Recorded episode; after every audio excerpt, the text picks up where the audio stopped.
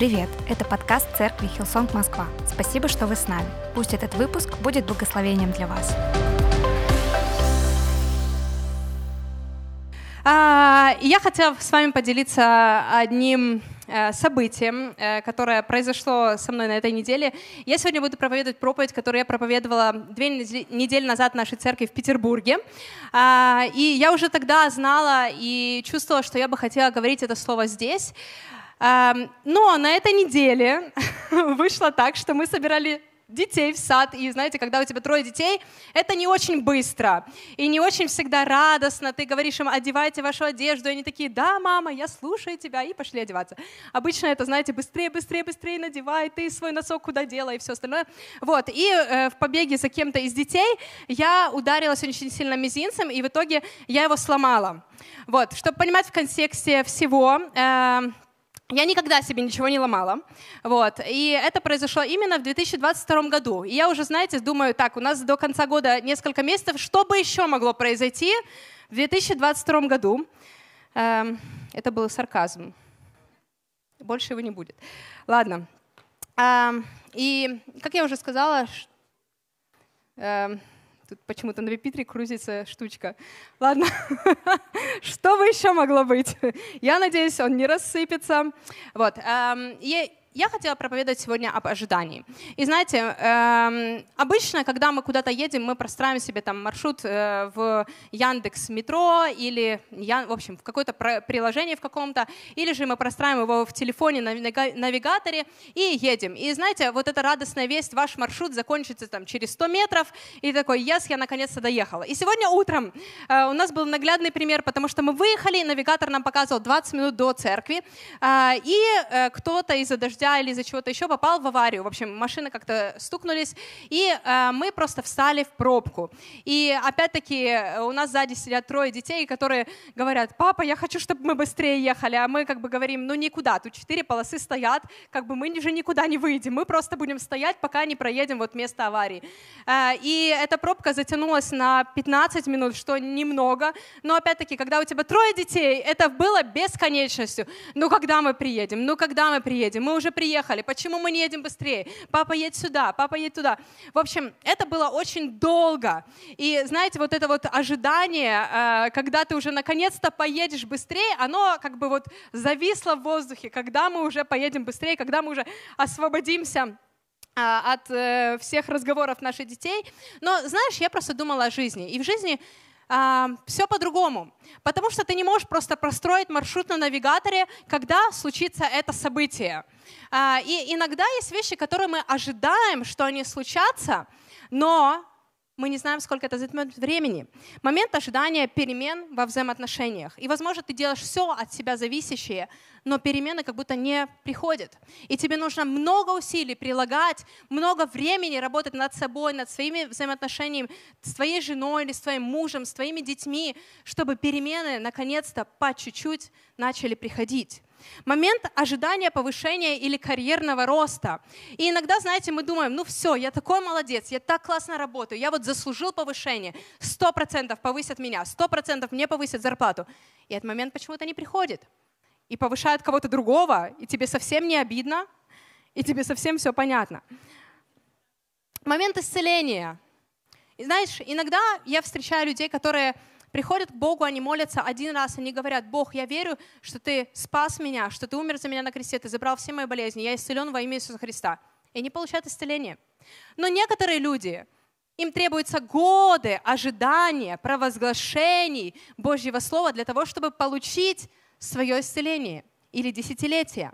И знаешь, это можно привести на примере резинки, которая натягивается, и когда ты думаешь, ну уже все, уже некуда, я уже просто не могу ждать. Когда этот период ожидания, он закончится. И у меня для тебя хороший, хорошая новость. У Бога есть обещание для тебя.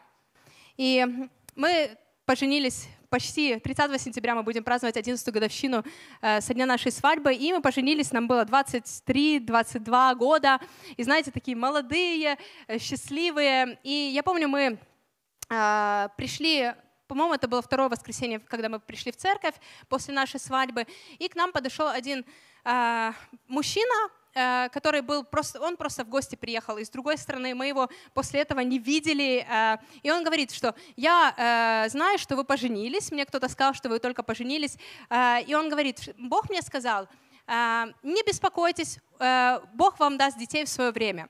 И мы такие, знаете, ну как бы две недели прошло со дня свадьбы. Э, мы не планируем сейчас детей, мы не говорили вообще о детях. Понятно, что когда-нибудь мы думали о них, но не прямо сейчас.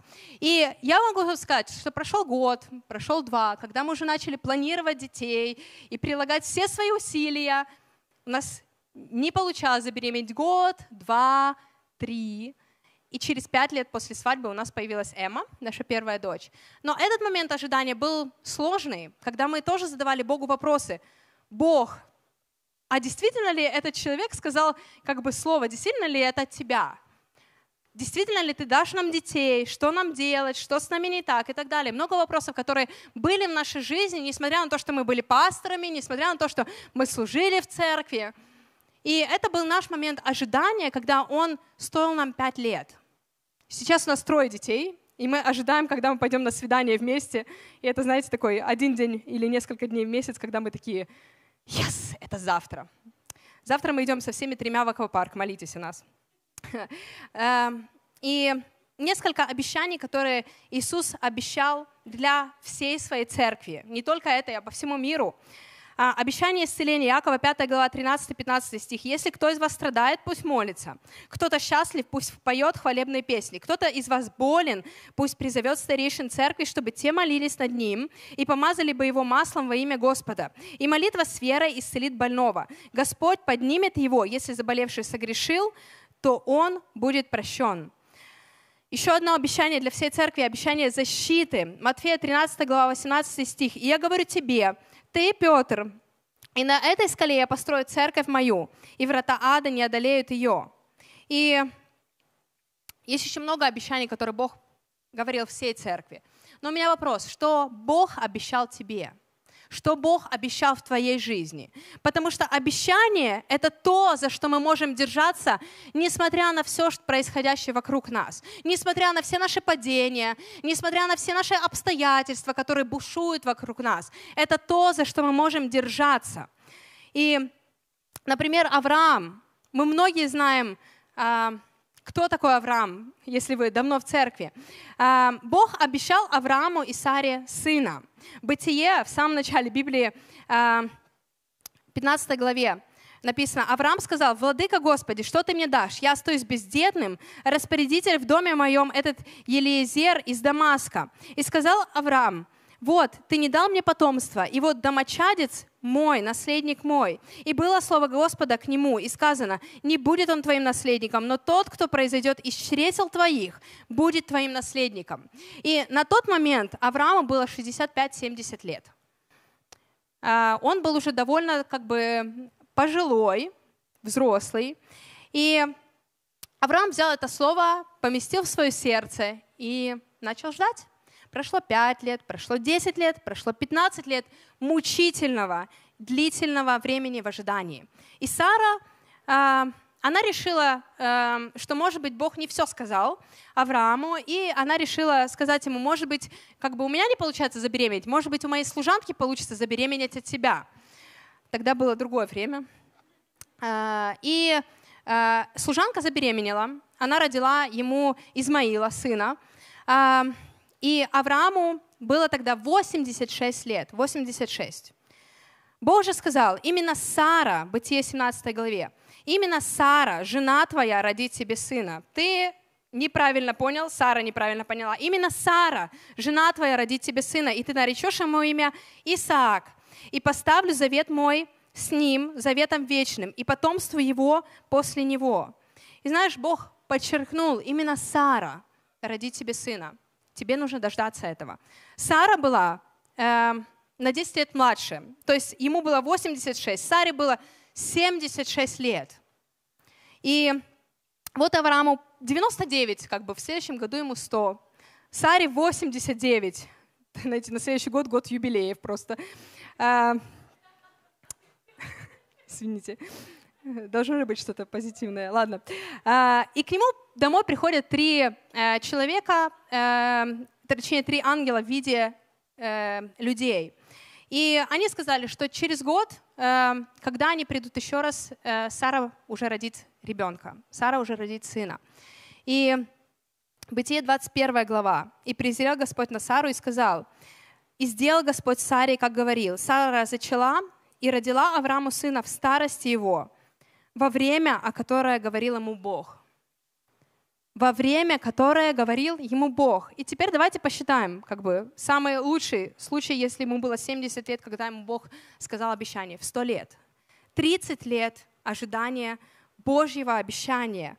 Но Божье обещание исполнилось во время, о котором говорил им Бог.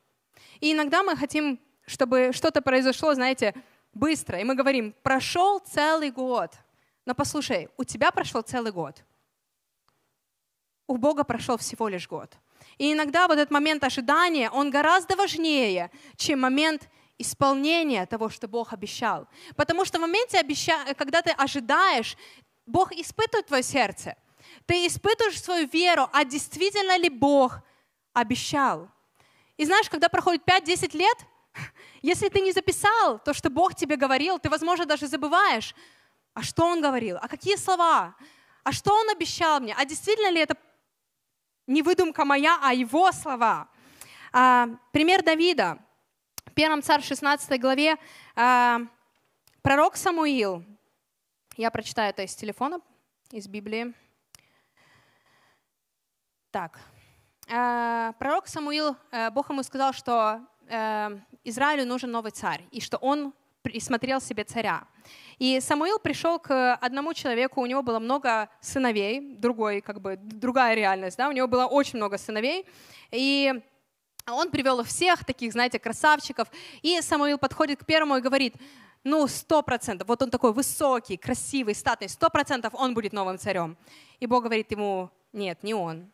Он подходит к следующему, Самуил подходит к следующему, ну, точно, тогда этот будет царем. А, и так он проходил всех сыновей Иисея, и говорит, а у тебя еще кого-то случайно нет, потому что Бог мне сказал, что у тебя один из твоих сыновей будет царем, мне нужно его помазать. И Есей говорит, ну, как бы есть тут, э, еще есть младший, ответил Есей, но он пасет овец. Его даже не позвали. Он был подростком. И Самуил сказал, пошли за ним и приведи его, мы не сядем кушать, пока не придем, приведешь его сюда. Э, он послал за ним, его привели, он был румяным, с красивыми глазами и приятной внешностью. Господь сказал, встань и помажь его. Самуил взял рог с маслом и помазал Давида в присутствии братьев. Тогда Дух Господень сошел на Давида и с того дня пребывал на нем. Самуил же вернулся в другую землю. И знаешь, и э, Давид был подростком. И несмотря на то, что Самуил помазал его при всей его родне, при всех их слугах, братьях, отце, Ничего в жизни Давида не изменилось. Он также вернулся пасти овец. Иисус обещал, что Он воскреснет. И когда Иисуса распяли, ученики все видели, как Иисуса распяли, как Он умер. Когда они Его похоронили, Иисуса не стало. Что сделали ученики? Они пошли делать то, что они делали до того, как встретились с Иисусом. Кто-то пошел рыбачить, кто-то пошел к семье, кто-то пошел собирать подати, они занялись своим делом, которое они делали до встречи с Иисусом. Несмотря на то, что они три года с Ним жили, они три года видели чудеса, которые Он творил. Они три года слышали, что Иисус говорил, что «Я умру, но на третий день я воскресну». И когда Иисус все-таки воскрес на третий день, и все ученики поверили и увидели своими глазами, был один Фома, который сказал, «Я не верю вашим словам, мне нужно его потрогать, потрогать его раны, чтобы убедиться, что он действительно воскрес». И этот момент ожидания у Фомы был очень большой и очень длительный. Но перед тем, как Иисус дальше вознесся на небо, Он был на земле в духе, и Он вознесся на небо, Он сказал, будьте все вместе, соберитесь в доме и ждите того, что я пошлю Дух Святой для вас, чтобы вам не оставаться одними, чтобы вам быть церковью, чтобы вам не, не быть, знаете, не стараться самими быть последователями, но чтобы Дух Святой был с вами. И тогда ученики послушались его, они собрались в горнице, они ожидали сошествия Духа Святого. И мы все знаем, что в Деянии 2 главе написано, наступил день Пятидесятницы, и все они были вместе. Вдруг с небес послышался звук, напоминающий шум ураганного ветра, который заполнил весь дом, где они сидели, и сошел Дух Святой. И тогда они увидели подтверждение того, что Иисус, Он обещает, Его Слово исполняется. Бог обещает, Его Слово исполняется. И вторая вещь, которую я хочу сказать, это то, что у Бога есть план.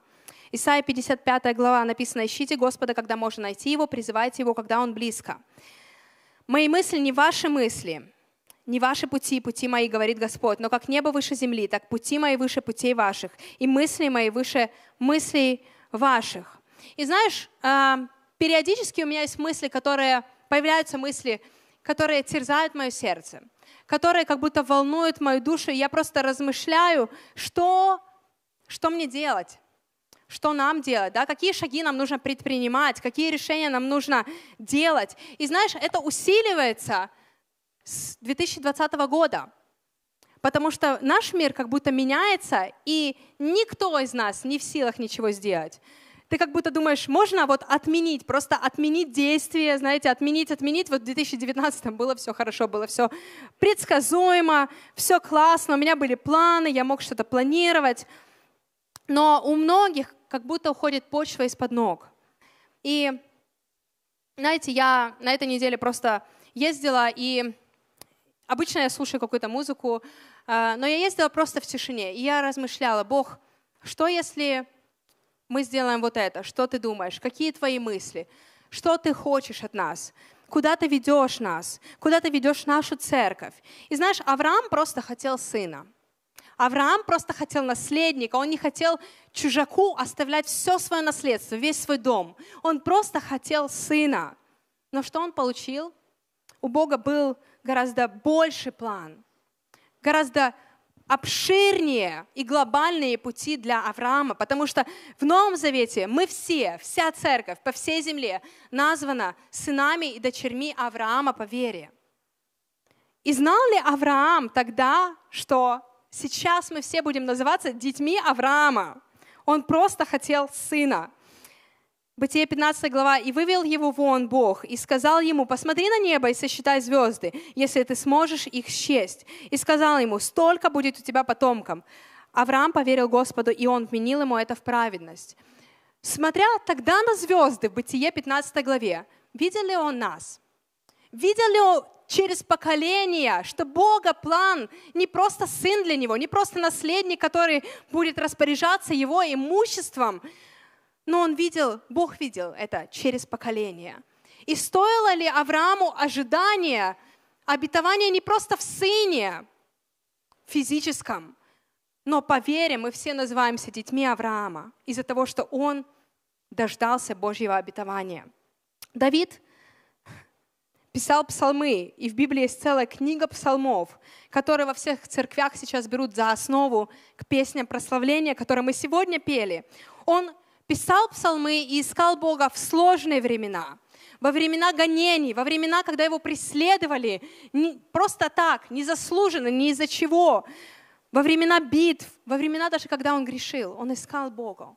Он писал ему песни, которые мы сейчас используем как основа для наших песен в 21 веке. Давид мечтал построить храм для Бога, но Бог ему сказал, ты не построишь его, но построит твой сын Соломон.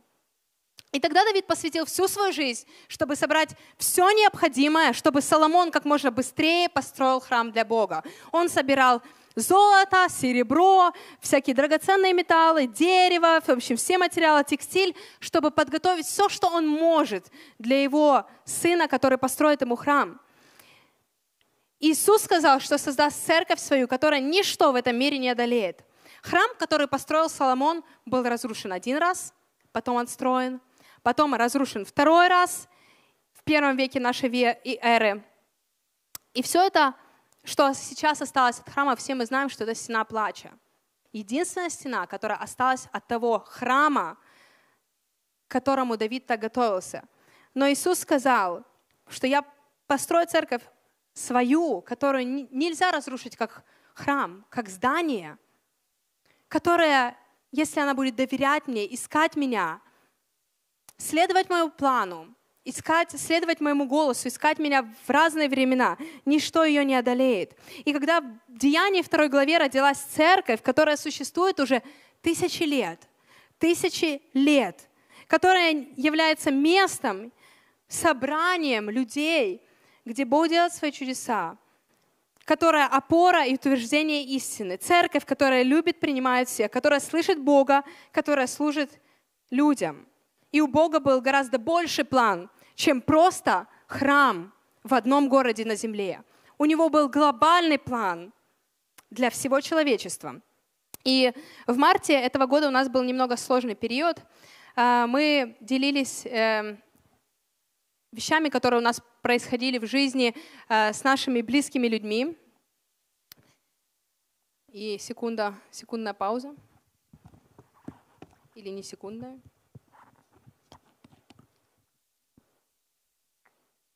Но знаешь, Бог знает, как ободрить нас в разные моменты.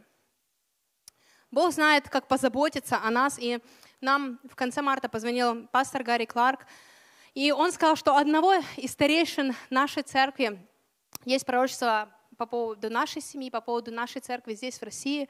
И я бы хотела прочитать отрывок из него. А, я сейчас не хочу, а, не говорю о политике. Мы никогда со сцены церкви не говорим о политике. Услышьте меня правильно. И он говорит, Бог любит Россию и не забыл ее.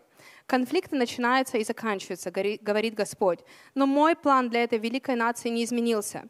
И урожай, который я обещал тебе, урожай, который был так близко, ты обязательно увидишь. Я здесь, чтобы сказать тебе, сын, тебе не нужно бояться, потому что посреди необыч... ты посреди необычного сезона.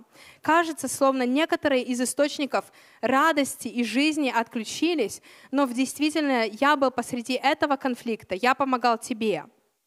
И знаешь, меня так задела фраза, что источники, обычные источники радости и жизни, они как будто отключились.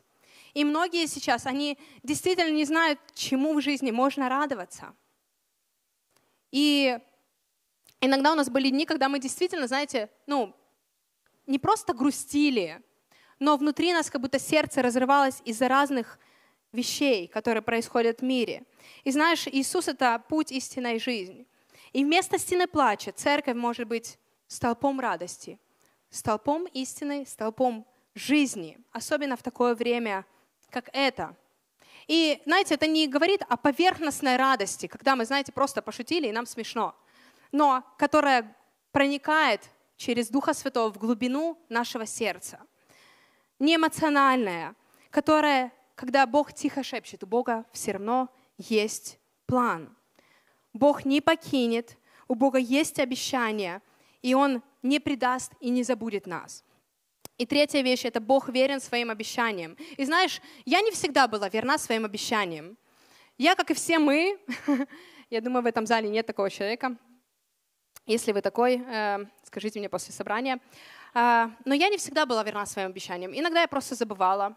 Иногда, знаете, просто суета какая-то была, и я по прошествии большего времени, чем я обещала, там, звонила людям или писала, и мне было всегда э, стыдно за то, что я подвела человека или не сделала то, что обещала. Но Бог — это не человек, и нам стоит об этом помнить что Он всегда верен тому, что сказал, даже когда мы не верны.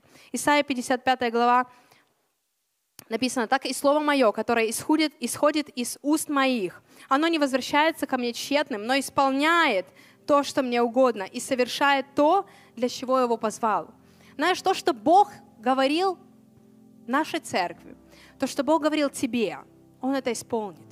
Возможно, не так быстро, как мы этого ожидаем, но Он это исполнит потому что Он не просто бросается словами, чтобы нас ободрить, знаете, чтобы мы не падали, чтобы мы радовались вот сейчас, но Он говорит нечетные слова, не просто так. Он не забывает, Он не говорит, ой, извини, я что-то напутал.